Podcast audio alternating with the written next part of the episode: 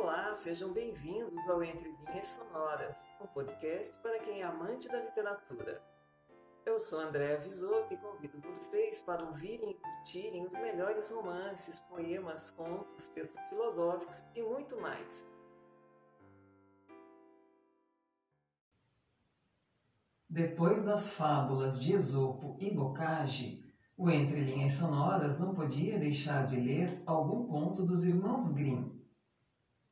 Como tantas outras histórias do gênero, há magia e valores importantes nas historietas infantis.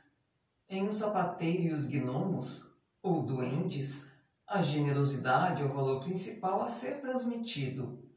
É um conto de Natal em que o importante é fazer o bem aos outros sem esperar reconhecimento.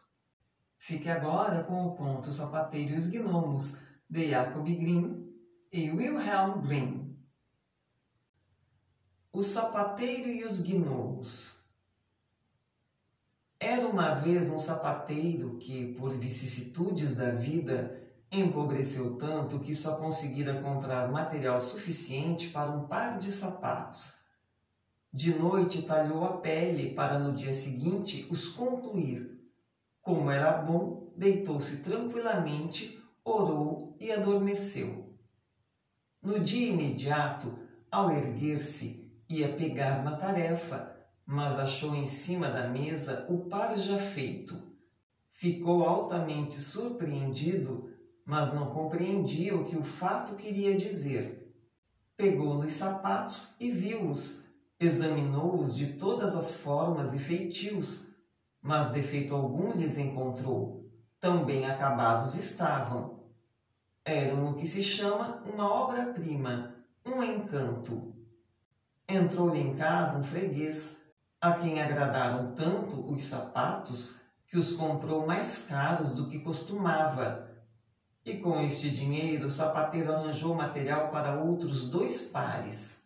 Nessa mesma noite, os talhou para no dia seguinte os concluir, quando, ao despertar, os viu já prontos. Desta vez ainda não faltaram compradores, e com o produto da venda pôde conseguir material para quatro pares.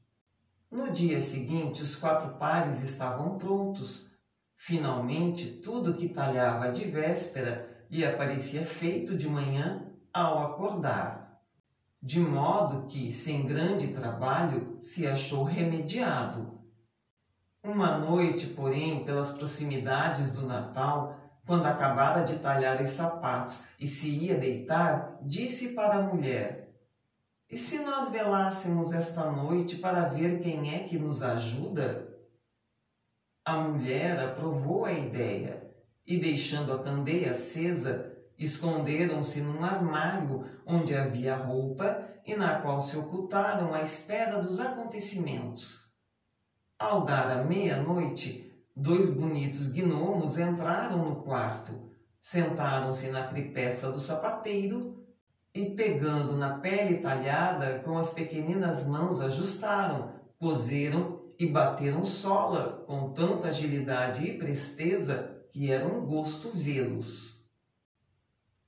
Trabalharam sem descanso até que deram fim à tarefa e desapareceram num ai. Na manhã imediata alvitrou a mulher. Estes gnomozinhos enriqueceram-nos e nós devemos mostrar-lhes a nossa gratidão.